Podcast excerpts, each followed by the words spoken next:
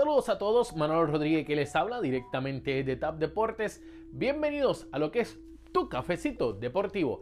Entérate que en el mundo del deporte el puertorriqueño guardabosque de Guayama, Puerto Rico, Eddie Rosario, este acaba de llegar a un acuerdo por una temporada con los Cleveland Indians, lo cual lo estaría jugando con el equipo donde estuvo participando el puertorriqueño Francisco Lindor antes de ser cambiado a los New York Mets.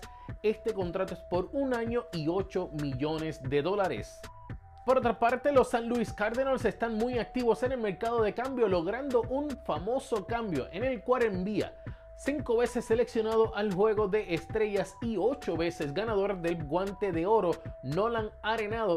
Este pasaría ahora a los Cardenales de San Luis desde los Colorado Rockies.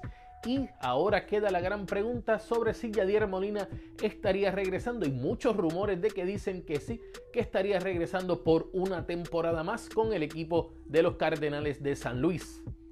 En el mundo del tenis se abrieron las puertas para los fanáticos durante este pasado fin de semana en un torneo de exhibición en Australia en el cual se permitieron 4.000 fanáticos. Esto abre la posibilidad de que existan torneos como los Opens donde podrían permitir una cantidad limitada de fanáticos y esto tendría un poco de más alegría e entusiasmo a los grandes torneos del tenis a nivel mundial. La Serie del Caribe, el equipo de Puerto Rico cayó derrotado cinco carreras por uno ante la República Dominicana, lo que fue la primera jornada de la Serie del Caribe, el cual cuenta con el puertorriqueño también Yadier Molina y los criollos de Caguas Síguenos a través de todas las redes sociales bajo Tab Deportes y no olvides suscribirte a nuestro canal de YouTube para un contenido similar a este y todas las entrevistas que estamos realizando a nivel de lo que es la NBA y análisis como hoy sale es el fogueo deportivo donde tienen a Titito Rosa desde México y también analizan el cambio